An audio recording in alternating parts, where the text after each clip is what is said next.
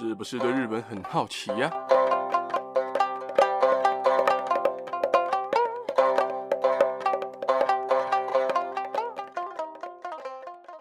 萨利卡克，萨利妈妈，米娜桑，大家好，大家好，我是巴吉拉哈，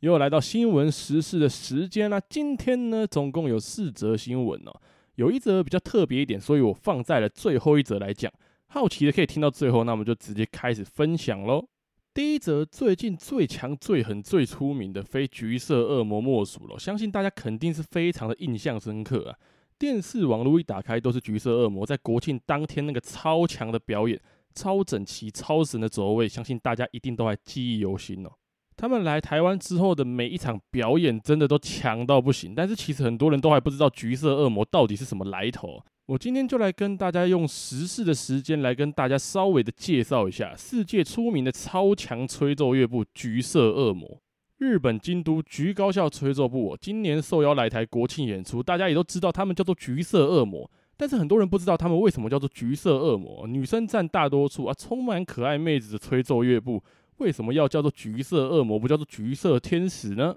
其实“橘色恶魔”这个名字啊，跟一部知名的动漫有关系哦。Orange no Akuma 是日本管乐大赛的常胜军哦。京都局高等学校吹奏乐部他们的表演影片，甚至在 YT 上的点阅率随随便便都可以数百万、数千万哦。而他们的“橘色恶魔”的由来，就是日本知名动漫近年上映过电影的吹响吧上低音号，漫画里面的丽华高校被称为水色恶魔。而漫画中的水色恶魔就是橘色恶魔的原型哦，但是其实台日网友的猜测也可以说明为什么他们会叫做橘色恶魔。第一个说法是他们是比赛的常胜军哦，他们超强的实力让其他队看到都觉得看到恶魔的感觉。第二个说法是因为他们有魔鬼的身材，然后第三个说法呢是训练量像地狱一样，比赛的气势也散发出恶魔的气息哦。而第四个说法呢，是这个称号是他们对手给予他们最高的赞赏。其实这几种说法真的都能通诶，而且有看过他们的访问影片的人的话，可以知道他们连脚步都要控制在六十一到六十二点五公分呢，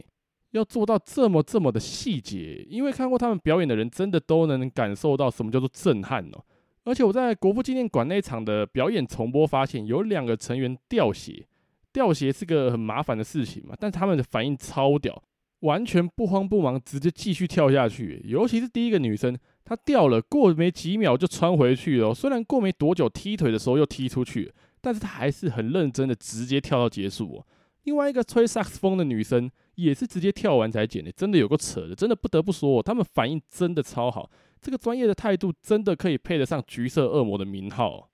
好了，那么说完了橘色恶魔的由来之后呢，要来跟大家分享第二的新闻啦。日本健身界网红北村克哉在十二号的时候，突然感觉到身体好像有点不太对劲，所以他就自己叫了救护车送医哦。但是送医之后仍然回天乏术哦，当天就过世了。而北村克哉曾经是新日本职业摔角的选手，但自从他受伤退役之后，从二零一九年开始，他就转战了 YT 界。到现在也已经拥有了七点五六万的订阅哦，甚至他在退役之后啊，还投入到健身、健美等等大赛里面，而且他最近甚至还跟 AV 女优一起进行了训练。所以关于他这一次的详细死因，警方也还在调查啦。但外界揣测他可能是因为最近在减重期间，所以可能训练过度才导致这样的悲剧发生哦。因为他在一个月后原本要参加健美比赛，但是他对自己现在的身体呀、啊、肌肉线条。不是很满意，所以最近针对这个部分，他也在加强的训练啊。大家也知道，健美选手常常就是需要举大重量来训练他们的肌肉，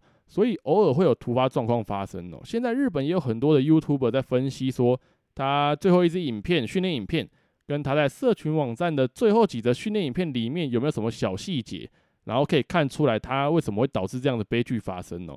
而毕竟我不是健身专业的，所以其实看他们的分析影片。也看不出个所以然来，所以如果有兴趣的朋友，也可以上 YT 查查看啊。如果有在健身的观众，也要注意自己的训练状况，还有训练时的身体状况哈。那么再来第三则，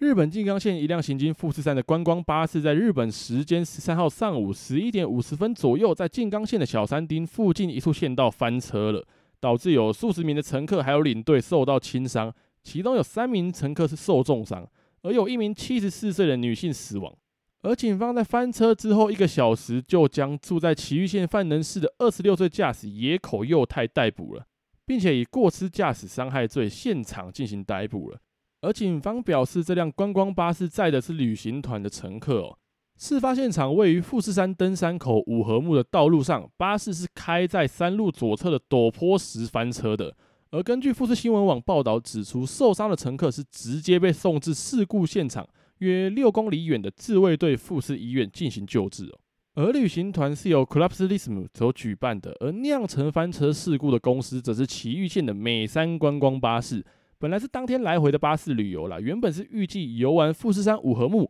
以及搭乘骏河湾的观光船哦。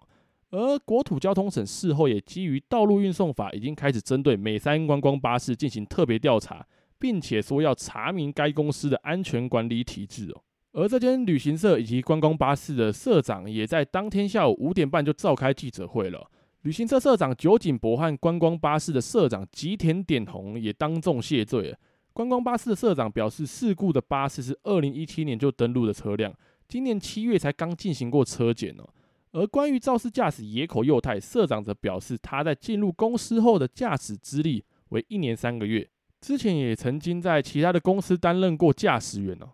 至于他的健康状态，他则表示说，驾驶在每一年的健康检查里面，身体并没有检查出有什么特别的异常。在这次行程出发之前，身体也并没有异常哦。同时，也是确认过他的睡眠状态之后，才让他出发载客的。所以之后的调查就有待观察了。出去玩真的什么都要小心，除了自身安全之外，连这种突发状况也要稍微有点危机意识。不管坐什么车，上车就是安全带给他系好就对了，好不好？那好啦，那么最后就来到我们今天的最后一则新闻了。这一则新闻也是我最近看到最可爱的新闻之一了啦。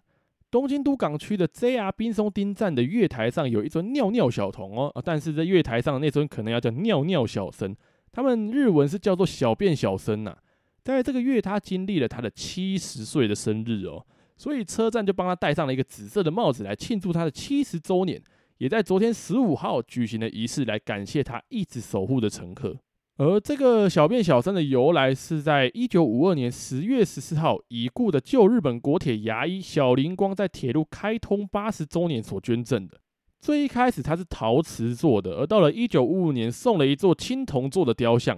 而根据他的牙医儿子说，现在这一尊小便小生已经是第三尊了。他们有把它搬到车站大厅的计划啦，但是小林等人，也就是牙医他们，就反对了这项提议。所以现在那一尊小便小生就放在了月台上哦。而那一尊小便小生每个月其实都会帮他换衣服啊，春天背书包，然后冬天穿圣诞老人的衣服。足球世界杯、奥运会、热门动漫时期都会帮他换衣服，所以真的是蛮酷的啦。这个应该也算是当地的地标了啦，有去过冰松町站的听众也肯定都有看过他。而最近有想去日本的朋友，有时间有安排到附近玩的人，其实也可以去看看这一尊小便小生当踩点啊，顺便庆祝他站在那边七十周年哦。好啦，那么今天的新闻就说到这边啦。我要来去看橘色恶魔的表演重播影片了啊。那么最后一样，如果你和你的家人朋友们有在关注日本的新闻时事的话，听完这集不妨分享给你的家人朋友们，才会在之后每个礼拜天上传日本的新闻时事的时候，可以在第一时间就有收到通知。在之后也会有更多的日本新闻时事分享给大家。那么今天就先讲到这边喽，大家拜拜。